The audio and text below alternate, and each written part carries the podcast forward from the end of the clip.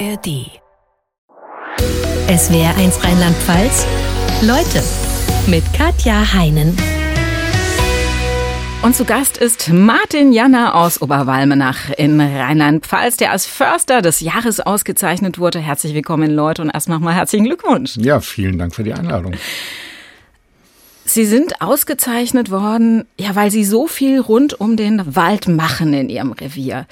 Ähm, was wurde da im Einzelnen besonders hervorgehoben bei der Auszeichnung? Naja, ich glaube, das äh, ist ein Gesamtkunstwerk, wenn ich das mal so sagen darf. Also ich bin 26 Jahre jetzt im Revier und da habe ich viele Möglichkeiten gehabt, mich zu entwickeln. Und da ist äh, natürlich die waldbauliche Entwicklung durchaus sehr positiv bewertet worden und es sind auch meine, mein Engagement um die Holzenergie beispielsweise, dass wir Krankenhäuser und Schulzentren und so weiter mit eigenem Holz beheizen, dass ich nach wie vor dabei bin, Forstwirte auszubilden, Studierende auszubilden, dass wir versucht haben, auch mal ein äh, jagdliches Konzept aufzuziehen, was vielleicht ein bisschen ungewöhnlich war.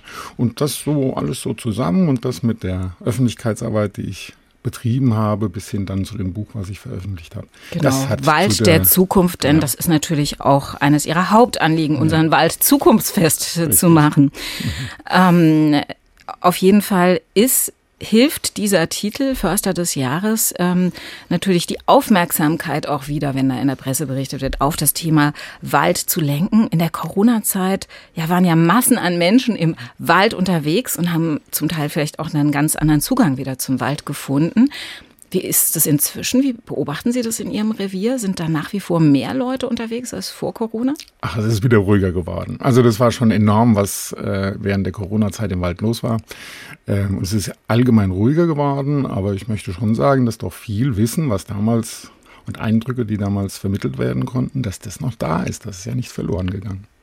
Und Sie zeigen in Ihrem Revier ja auch immer wieder, dass sich Menschen für den Wald begeistern lassen. Sie haben ähm, äh, öfters mal die Bevölkerung um Mithilfe gebeten in den Gemeinden um Sie rum. Was, bei was zum Beispiel? Naja, wir haben das gemacht letztes Jahr, als es so wahnsinnig viele Eicheln gab. Und da habe ich die Bevölkerung gebeten, Eicheln zu sammeln, die wir dann in den Wald gebracht haben, die die Häher, die Eichelhäher ausgesät haben, die wir zum Teil selbst ausgesät haben. Und es war wirklich enorm, in welcher Geschwindigkeit, mit welcher Begeisterung die Bevölkerung mir Saatgut gebracht hat.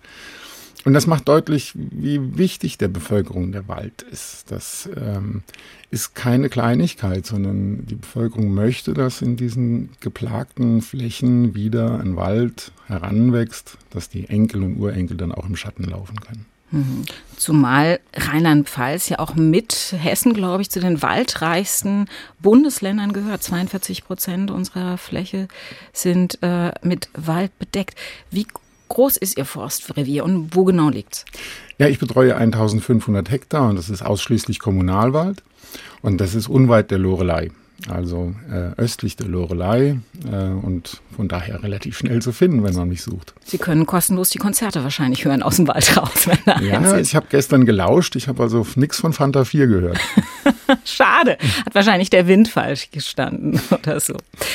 Ähm, wenn Sie auf Ihre Waldfläche schauen, ähm, wir wissen ja, dass viele Wälder in Deutschland äh, ja, krank sind mit der Klimaerwärmung nicht gut zurechtkommen, vom Borkenkäfer befallen sind. Wie viel Prozent der Bäume in Ihrem Revier sind noch gesund? Gesund ist überhaupt niemand mehr. Also das muss man sich, das muss man sich ganz klar vor Augen führen. Alle Bäume, alle Baumarten reagieren auf den klimatischen, auf die klimatische Veränderung. Die eine Baumart etwas stärker, die andere ein bisschen weniger. Ähm, es hängt auch vom Boden ab. Aber Grundsätzlich ist unser Wald durchaus krank und belastet durch die Situation. Die Frage ist jetzt bloß, wie gehen wir damit um und welche Baumart kann damit eher ähm, umgehen und weiter wachsen und welche Baumart kann es halt eben nicht. Das wissen wir. Die Fichte in meinem Revier ist äh, zum allergrößten Teil mittlerweile verschwunden. Und äh, da sind wir aufgerufen, da Wälder zu gestalten mit Baumarten, denen wir eine bessere Prognose geben können. Sie arbeiten nicht nur im Wald. Sie haben auch über den Wald geschrieben. Wald der Zukunft heißt das Buch, in dem Sie über aktuelle Probleme unseres Waldes geschrieben haben, aber auch darüber, in welche Richtung er sich entwickeln kann, um klimastabil zu sein. Sie haben gerade gesagt, gesund ist eigentlich in meinem Revier kein Baum mehr, aber klar, am stärksten ist die Fichte betroffen.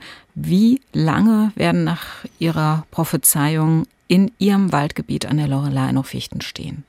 Das wird sich relativ bald erledigt haben. Also wir haben nur noch ganz wenige Fichten, die älter sind als 30 Jahre, die noch grüne Nadeln haben.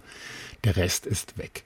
Und die jungen Fichten, die jetzt heranwachsen, denen können wir halt eben auch keine gute Prognose stellen. Deswegen müssen wir die Wälder jetzt in Richtung Vielfalt bewegen, möglichst viele unterschiedliche Baumarten miteinander kombinieren, um dann äh, zu sehen, welche, Baum, welche Baumarten, welche Kombination am besten mit der klimatischen Veränderung klarkommt. Und das müssen wir pflegen und müssen daran arbeiten, dass diese Mischungsverhältnisse entsprechend gut laufen. Ja.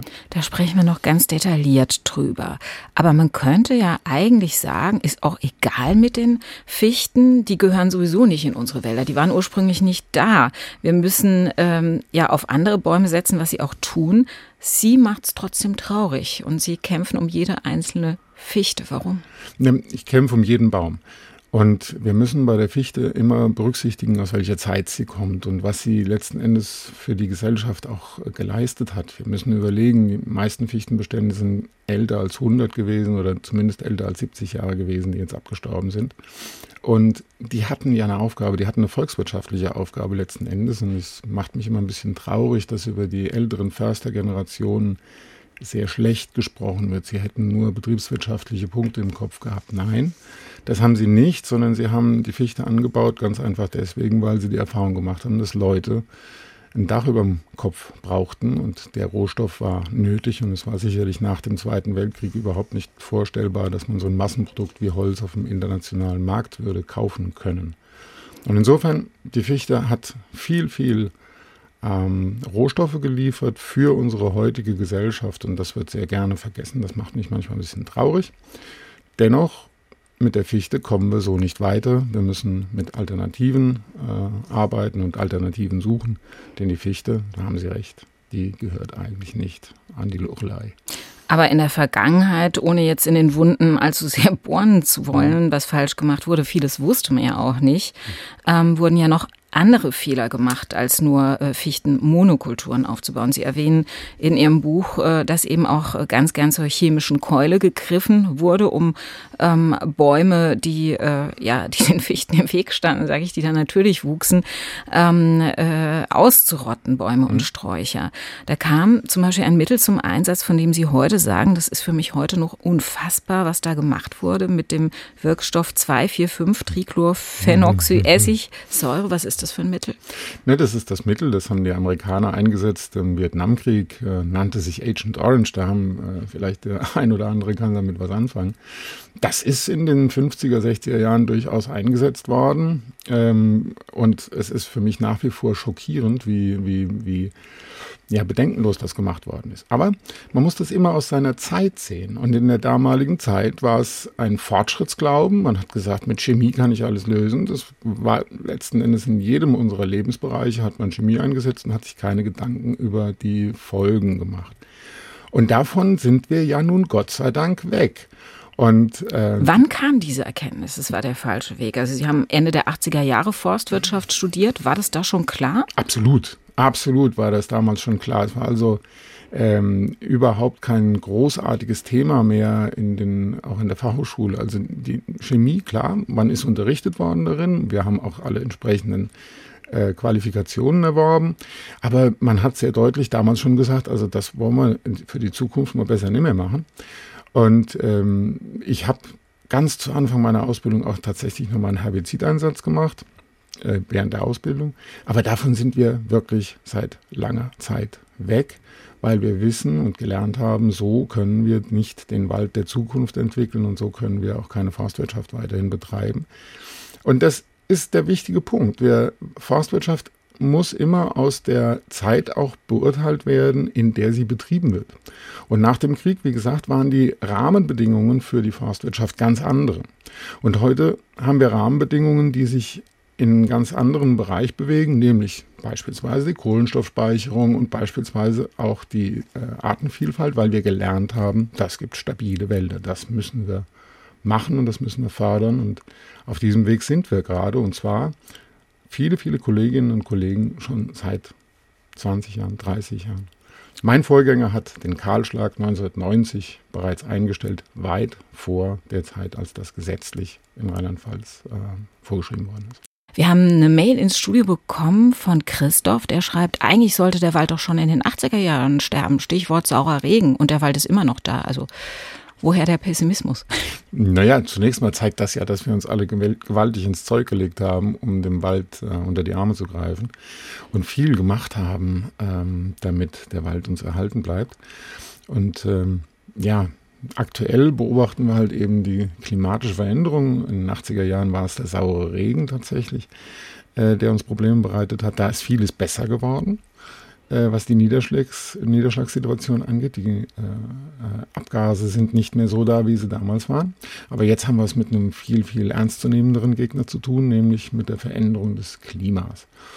Und da müssen wir gucken, welche Baumart damit zurechtkommt. Aber die Frage ist, kann man das denn tatsächlich so exakt sagen? Also ähm, äh, kann ich prognostizieren, wenn in, keine Ahnung, in den nächsten 50 oder 100 Jahren die Temperatur um drei Grad ansteigt, dann werden bestimmte Baumarten äh, nicht mehr lebensfähig sein.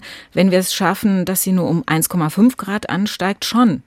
Ja, da wir haben ein Mittel, um das zu untersuchen. Und zwar gibt es das sogenannte Klimahöhlenmodell. Da guckt man, wo kommen Baumarten von Natur aus vor im ganzen mitteleuropäischen oder europäischen und ähm, eurasischen Raum. So. Und jeden Punkt, wo so eine Baumart wächst, kann man ja definieren durch eine Durchschnittstemperatur und eine Jahresdurchschnittsniederschlagssumme. Und ähm, wenn wir da das alles auf eine Matrix bringen, dann entsteht eine Wolke die diesen natürlichen Vorkommensbereich einer Baumart beschreibt. Und wenn wir jetzt Rheinland-Pfalz nehmen, können wir auch so eine Wolke erzeugen, weil jeder Punkt in Rheinland-Pfalz lässt sich definieren über der Temperatur und Niederschlag. Und dann können wir feststellen, wir haben für eine Baumart eine Schnittmenge oder wir haben es halt eben nicht. Und wenn wir dann diese Wolke von Rheinland-Pfalz nach oben schieben, um eine prognostizierte Temperaturveränderung, dann stellen wir auf einmal fest, wir haben diese Schnittmenge nicht mehr. Oder es gibt Baumarten, die sind nach wie vor in einer Schnittmenge vertreten, wie beispielsweise die Hainbuche. Und so können wir uns ein bisschen in dieser wunderbaren Welt der Baumartenvielfalt orientieren. Festzustellen ist aktuell, die Fichte ist in der Schnittmenge in vielen, vielen Bereichen, nicht in allen Bereichen Rheinland-Pfalz, aber in vielen Bereichen ist die Fichte in der Schnittmenge nicht mehr enthalten. Das ist mal Punkt eins. Und die andere Untersuchungsmöglichkeit oder Wissensquelle, die wir haben, das wären beispielsweise Pollenuntersuchungen oder auch die Schriften von Plinius dem Älteren. Das war so ein römischer Offizier, der um äh, Christi Geburt hier war. Und die haben, der hat uns beschrieben, wie unsere Wälder ohne nennenswerten menschlichen Einfluss ausgesehen haben. Und in den Pollenuntersuchungen aus den Mooren können wir auch wieder äh, Erkenntnisse gewinnen, welche Baumart hier vertreten war und in welcher, welchem Umfang. So Welche war das? Naja, also in Rheinland-Pfalz war ganz maßgeblich die Buche äh, immer bestimmend und in den trockenen Bereichen eher die Eiche und natürlich noch eine ganze Reihe, eine ganze Palette von Baumarten dazu. Und dieser Baumartenmix, der hat sich immer mit der klimatischen Veränderung etwas anders präsentiert. Es gab auch immer mal Bereiche, äh, Zeiten, da war es ein bisschen wärmer, da war die Eiche ein bisschen stärker vertreten. Und aktuell beobachten wir halt eben eine galoppierende Veränderung der klimatischen Situation. Und deswegen müssen wir sagen, wir sollten mal gucken, welche Baumart im eurasischen, europäischen Raum zeigt, dass sie auch mit deutlich höheren Temperaturen umgehen kann. Und die bringen wir jetzt sukzessive in die Wälder vielleicht rein oder fördern diejenigen Baumarten ganz speziell, die sowieso schon von Natur aus da sind, damit die dann einen höheren Flächenanteil einnehmen. Und das wäre bei uns die Traubeneiche, die wir auf alle Fälle ein bisschen pushen müssen. Zu Gast ist Martin Janner, Förster aus dem Forstrevier Oberwalmenach in Rheinland-Pfalz, der sich intensiv Gedanken darüber gemacht hat und immer noch macht, wie können wir unsere Wälder verändern, ähm, dass sie der Klimaerwärmung standhalten halten. Sie haben gesagt, Sie schauen sich da durchaus in anderen Ländern um. In was für Ländern gucken Sie? Naja, ich schaue nicht persönlich, sondern ich verlasse mich auf die Ergebnisse der forstwissenschaftlichen Untersuchungen und die sind momentan ganz eifrig unterwegs in, äh, im Mittelmeergebiet, äh, rund ums Mittelmeer also, und auf dem Balkan, in Kleinasien. Ähm, tolle Beobachtungen vielleicht auch aus dem Iran, äh, weil wir dort halt eben ein Klima haben, was man unserer Region ähm, prognostiziert. Und eine Baumart, die sich da gut bewährt, die kann man eventuell dann bei uns entsprechend einbringen. Ganz wichtig für mich ist äh, aber trotzdem ein Satz, nämlich die Zukunft liegt in der Vielfalt. In meinem Revier wachsen äh, 35 verschiedene Baumarten, die auch alle mit einer Fläche hinterlegt sind. Das ist schon ein relativ hoher Wert. Und äh, genau das ist eigentlich ein ganz wichtiger Punkt, dass man halt eben auf eine Vielfalt setzt und damit auch eine Risikominderung herbeiführt. Sie hatten eben schon erwähnt, die Eiche ist ein Baum, der mit Sicherheit Zukunft haben wird in unseren Wäldern. Das hat sich in der Vergangenheit gezeigt, in Warmphasen, dass die da relativ gut mit klarkommt. Ähm, und Sie sagen, die Eiche ist auch wirklich eine Alleskönnerin. Mhm. Ähm, was kann die denn alles? Ja, also die deutsche Eiche, die hat ja einen ganz besonderen, äh, legendären Ruf. Ähm, warum ist das so? Äh, in den vergangenen Jahrhunderten hat man äh, die Häuser aus Eiche gebaut. Äh, die stehen ja heute noch darum. Das Fachwerk äh, Rathaus meiner Heimatstadt in Alsfeld in Hessen, das ist 500 Jahre alt und steht äh, bolzestrack darum. Ich sage es jetzt mal ganz äh, platt. Ähm, sehr gut. Dann das nächste ist, man hat die Schweine drunter fett gefüttert. Immer wenn die Eiche Mast hatte, dann wurden die Schweine drunter gejagt. Es gab dicken, schönen Speck. Und ähm, was in unserer Region noch von großer Bedeutung war, das war die Rinde, die man genutzt hat, um äh, Leder zu gerben. Also insofern vieles oder ein Alleskönner und das, was dann übrig geblieben ist, das hat man im Zweifel auch noch genutzt, um die Häuser zu beheizen. Und äh, deswegen hatte die Eiche schon immer einen ganz besonderen Ruf. Birke, sagen Sie, ist auch ein Baum, den wir in Zukunft sicherlich häufiger hier finden werden. Ähm, und auch ja ein spannender Baum. Birke ist ein absolut spannender Baum, weil äh, wir haben nun in Rheinland-Pfalz relativ große Freiflächen und da wird sich die Birke auf vielen Bereichen äh, breit machen. Und nach wie vor hält sich immer noch der, der Irrglaube letzten Endes, die Förster wollten die Birke nicht haben, das sei Unkraut. Das ist eine Weisheit aus der forstlichen Mottenkiste von vor 50 Jahren. Nee, da wo Birke wächst, ist zunächst mal Wald, da wird der Boden geschützt, da wird äh, ein Humusaufbau betrieben, da haben wir ein Waldinnenklima, da haben wir äh, auch einen Wasserspeicher entsprechend da. Und mit der Birke können wir arbeiten, mit der Birke können wir äh, auch durchaus Brennholz äh, generieren. Da können wir für die Zukunft auch äh, wertvolles Holz ähm, produzieren ähm, für ähm, den Schreiner in unserer Nachbarschaft meinetwegen, der kann damit was anfangen mit entsprechenden Platten, die aus Birkenholz gemacht werden. Aber ganz viel, ganz wichtiger ist letzten Endes auch die Funktion, dass wir in diesen lockeren, leichten Birkenwäldern dann vielleicht auch eine Tanne unterbringen, die in dem milden Schatten, den die Birke wirft, ähm, sich wunderbar etablieren kann und wunderbar heranwachsen kann. Sie sagen, die Birke schafft nämlich ein besonderes Waldinnenklima. Ja. Was hat man darunter zu verstehen? Naja, Waldinnenklima bedeutet grundsätzlich, wir haben weniger Wind. Wir haben etwas äh, gedämpftere Temperaturen in die eine wie in die andere Richtung. Wenn es besonders kalt wird, ist es im Wald immer noch einigermaßen erträglich und in die andere Richtung heiß halt eben auch. Im Wald ist es einige Grad äh, kühler als auf dem freien Feld. Und das kann die Birke in wenigen Jahren schon erreichen, dass wir auf den Freiflächen angenehmere äh, Grundbedingungen haben. Und ist ein lichtliebender Baum. Also wächst eben auch auf Flächen, wo irgendwie noch nicht viel steht. Ne? Ja, genau. Und das sind die sogenannten Pionierbaumarten.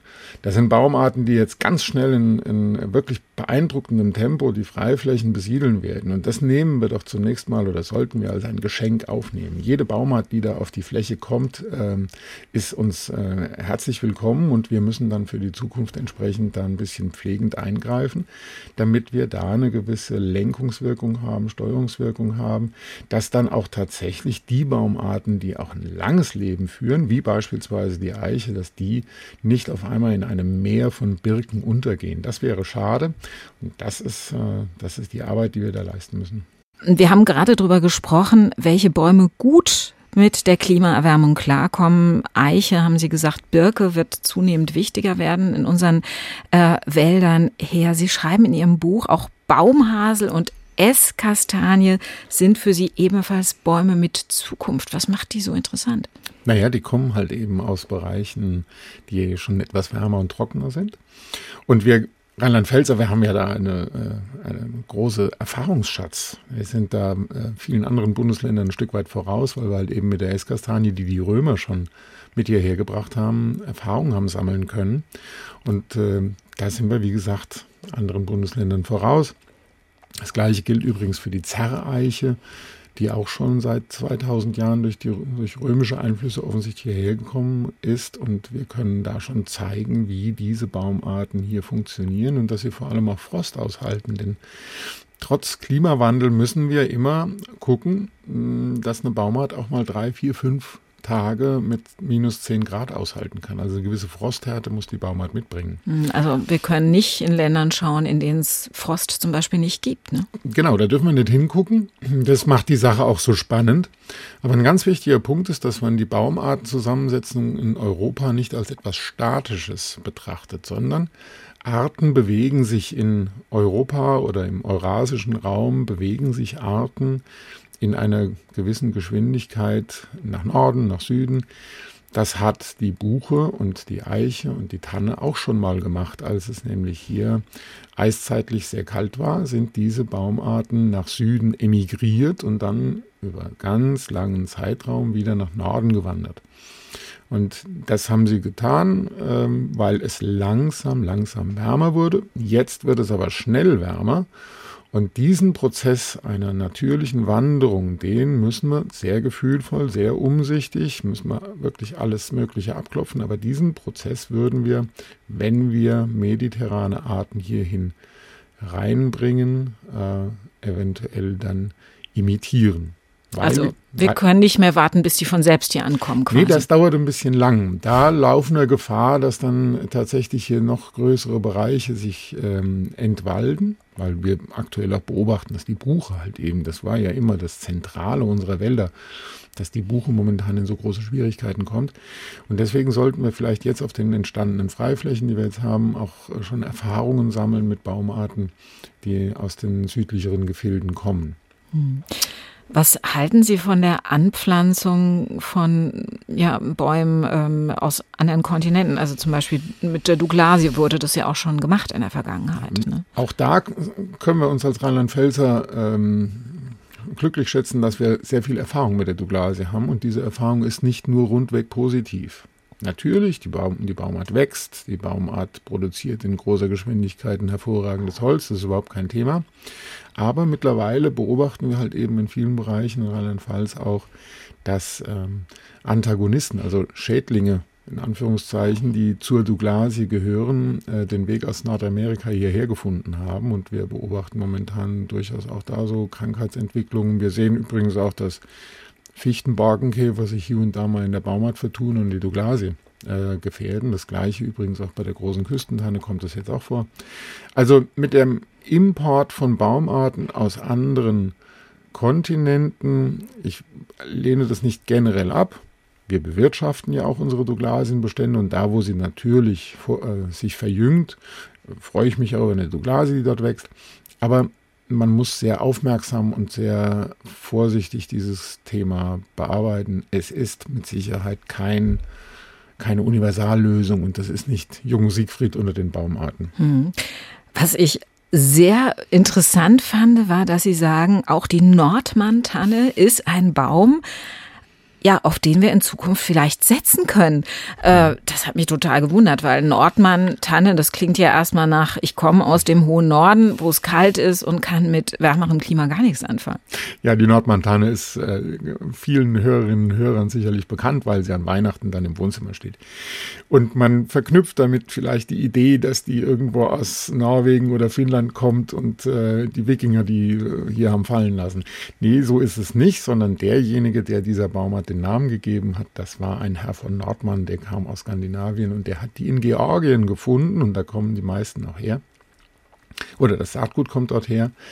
Und das ist eine Baumart, den können wir mal exemplarisch halt eben nehmen, die aus einem Bereich kommt, der ein kontinentales Klima aufweist. Sprich, es ist trockener, es ist wärmer, es kann im Sommer sehr, sehr warm werden und es kann im Winter recht kalt werden. So, das kann diese Baumart und so gucken unsere Forstwissenschaftler rund um diesen Bereich, welche Tannen hätten wir denn da? Es gibt eine türkische Tanne, es gibt eine griechische Tanne, die mit diesen klimatischen Verhältnissen klarkommt und die dann halt eben auch etwas liefert, was wir in der Zukunft auch brauchen, nämlich Bauholz. Wir dürfen nicht davon ausgehen, dass der Wald nur noch so halt eben als Kulisse und Wasserspeicher und äh, CO2-Puffer äh, in der Landschaft steht, sondern wir wollen und wir müssen auch für die Zukunft 42 Prozent unserer Waldfläche ähm, nicht komplett fallen lassen als Produktionsstandort, sondern wir müssen ehrlich sein, wir werden auch in der Zukunft Holz brauchen, um Häuser zu bauen, um Papier zu machen und, und, und all diese Dinge. Und dafür braucht es die entsprechenden Baumarten. Herr Janner, wir haben eine Nachricht ins Studio bekommen von Peter Hilger aus Main, der fragt, spielt denn der Boden irgendeine Rolle? Also wenn Sie neue Bäume anpflanzen, wird er da irgendwie speziell aufbereitet oder wie gehen Sie da vor? Ja, mit dem Aufbereiten muss man ganz vorsichtig sein. Das sollte man nicht tun. Aber wir müssen den Boden natürlich uns genau angucken, welche Baumart ist für diese Fläche und für diesen Boden nun geeignet. Und äh, diese Standortskunde, so nennen wir das, das ist ein ganz, ganz wichtiger Zweig in unserer, äh, in unserer Forstverwaltung. Und da liegen uns Karten zur, stehen uns Karten zur Verfügung, ähm, wo wir uns orientieren können, weil nicht jede Baumart kann alles. Ähm, da müssen wir Rücksicht drauf nehmen. Wo wir ein bisschen vorsichtig sein müssen, ist tatsächlich die Nährstoffausstattung jetzt auch auf den Flächen, die freigefallen sind. Ich persönlich bin kein Freund der Mulcherei, weil äh, wir damit womöglich Prozesse im Boden äh, anstoßen, äh, die uns dann nachher auf die Füße fallen, sage ich mal ganz platt. Oder auch mit dem Kalken. Das war mal eine ganz, ganz große äh, Leidenschaft, dass äh, die Waldflächen gekalkt wurden. Wir haben mittlerweile gelernt, dass wir damit gegebenenfalls ein bisschen vorsichtig umgehen müssen und zurückhaltend umgehen müssen, weil wir auch damit chemische Prozesse im Boden anstoßen, die vielleicht nicht immer so gewünscht sind. Wenn Sie da jetzt eine Fichtenfläche als große Brachfläche haben, weil die Fichten abgestorben sind, dann lassen Sie die Fläche ja auch einfach mal eine Weile liegen. Einfach brach liegen, um was zu sehen? Um zu gucken, was uns die Natur dort präsentiert. Ich sage immer so bei den Waldführungen, meine Eltern haben mir beigebracht, dass ich mich als Kind für jedes Geschenk zu bedanken habe, selbst wenn ich beim Anfassen des Päckchens gemerkt habe, dass es ein paar Socken waren. Also muss ich jetzt auf diesen Flächen erstmal in Ruhe gucken, was präsentiert mir die Natur. Und das ist erstaunlich vielfältig, was da kommt. Und das, ähm, dieses Geschenk wollen wir uns erstmal genau angucken, wollen es bewerten und dann auch möglichst schnell in Sicherheit bringen, also dass es nicht abgefressen wird oder so, dass es wachsen kann, dass es von anderen Baumarten vielleicht nicht verdrängt wird. Und so entwickeln wir die Bereiche auf der natürlichen Schiene und da, wo nichts kommt, da pflanzen wir dann gegebenenfalls. Mhm. Aber Sie lassen die Bereiche nicht einfach sich selbst entwickeln, das wäre ja vielleicht auch eine Variante, oder? Das wäre auch eine Variante, aber das würde im Zweifel dahin laufen, dass, es, dass die Fichte, die mit vielen, vielen, vielen kleinen Bäumchen auf der Fläche vertreten ist, dass die Fichte diese Fläche wieder übernimmt. Und dann hätten wir nämlich genau das, was wir nicht haben wollen. Wir hätten nämlich wiederum der Fichte die Fläche überlassen und die würde dann, was weiß ich, 20, 25 Jahre wachsen und dann halt eben absterben. Dann wären wir genauso an dem Punkt, wie wir jetzt sind. Nein, ich bin der Auffassung, dass wir diese Vielfalt auf der Fläche bereits jetzt durch unsere Arbeit äh, fördern müssen und im Zweifel dann die Fichte wegschneiden, um einer Eiche Platz zu geben, sich zu entwickeln. Also es ist, äh, sagen Sie, eine Illusion, dass man einfach sagt, wir warten einfach mal, was kommt und lassen den Wald sich selbst entwickeln. Ja, das dauert einfach zu lang bei der Geschwindigkeit, wie der äh, klimatische Wandel vonstatten geht. Und deswegen würde ich sagen, Wald komplett sich selbst zu überlassen, ist fahrlässig, weil wir den Wald für unsere Zukunft und äh, für die gesellschaftliche Entwicklung äh, brauchen. Sie haben gesagt, wir brauchen den Wald für Holz, ja. Ähm, da sehe ich den einen oder anderen schon zusammenzucken, der sagt, ach, muss es denn sein? Ja, also dass so viele Bäume geschlagen werden. Nun, ähm, das ist leider ein, ein, so ein Wesenszug unserer Gesellschaft, dass wir sehr häufig unsere Rohstoffe, die wir brauchen, die importieren wir und wollen gar nicht so genau wissen, wo die nun herkommen. Also ich sage dann immer, das ist der Import der Ware und der Export des schlechten Gewissens. Deswegen möchte ich schon sagen, dass wir unsere Wälder auch weiterhin nutzen müssen und nutzen können. Wir brauchen Holz für allerlei Dinge. Und dann ist es doch vielleicht klüger, dieses Holz in unseren Wäldern mit unseren vergleichsweise hohen Standards zu produzieren, mit der umsichtigen Arbeit meiner Kollegen, meiner Mitarbeiter, meiner Unternehmer, die auf der Fläche sind. Das ist in ganz Rheinland-Pfalz doch einem relativ hohen Niveau, findet das statt. Und dieses Holz ist doch, können wir doch äh, sehr mit besserem Gewissen letzten Endes nutzen als das, was irgendwo hergekarrt wird. Wie wichtig ist heute die Funktion des Waldes als Wasserspeicher? Das ist ein un unglaublich wichtiger Punkt, weil uns die Klimaforscher auch prognostizieren, dass die Niederschläge im gesamten Jahr womöglich gar nicht so dramatisch sinken, aber die Art und Weise der Niederschläge äh, verändert sich, nämlich hin zu Starkregenereignissen und dann zu langen Trockenheiten. Und Wald ist die Vegetationsform, die dieses Wasser am besten aufnehmen kann, wie ein Schwamm. Dieser Schwamm ist nicht nur oberirdisch, sondern auch unterirdisch und so können also Stark Starkregenniederschläge auch festgehalten werden, die auf einer Freifläche womöglich rasch zu Tal rauschen. Und deswegen ist Wald, unabhängig jetzt mal davon, ob er für die Holznutzung genutzt wird oder nicht, aber er muss, muss stufig aufgebaut sein, also möglichst viele Blätter in, auch in der vertikalen Verteilung, die allein schon die Energie des herunterfallenden Tropfens aufnehmen und dann dem Waldboden zuführen als Wasserspeicher. Wir hatten ja eben schon drüber gesprochen. Sie haben gesagt, wenn Sie ja junge Bäume heranziehen, dann muss man die schützen. Es geht natürlich äh, auch um Wildverbiss. Ja, ähm, äh, wie sehr setzt das Wild den Bäumen zu? Naja, was wir jetzt fördern, das sind Baumarten, die sind ähm, vielleicht auf der großen, großen Fläche noch vergleichsweise selten. So, jetzt dürfen wir das dann den Rehen nicht unbedingt übel nehmen, dass die eine seltenere Eiche mit großem Appetit verzehren. So, das können wir aber jetzt gerade nicht gebrauchen. Deswegen müssen wir wirklich diesen Wildverbiss reduzieren bzw. Äh, durch Schutzmaßnahmen ausschließen. Aber Ganz wichtig sind, ist die Jagd. Und das ist äh, letzten Endes begreife ich das als eine Partnerschaft, die wir haben müssen. Und äh, wir müssen der Jägerschaft, die ja sehr häufig halt eben privat organisiert ist und äh, ein Revier gepachtet hat, da müssen wir erklären, warum wir diese intensiv durchgeführte und handwerklich gut gemachte Jagd auf der Fläche brauchen, um die Wälder der Zukunft zu entwickeln. Jetzt ähm, gibt es ja durchaus auch Stimmen der Bevölkerung, die sagen, hört auf mit dem Bejagen, ähm, der Wildbestand wird sich dann schon irgendwie von selbst regulieren. Was halten Sie davon? Das möchte ich nicht erleben. Denn ähm, regulieren würde sich der Wildbestand durch, vermutlich durch Seuchenzüge. Und das ist keine gute Sache, wenn hinter jeder äh, Wegbiegung auf einmal mal damit rechnen muss, dass irgendwo ein totes Reh oder ein totes Stück Rotwild rumliegt. Ähm, diese, diese Regulierung ist in einem dicht besiedelten Land wie Deutschland ähm, so nach meiner Vorstellung nicht, nicht denkbar.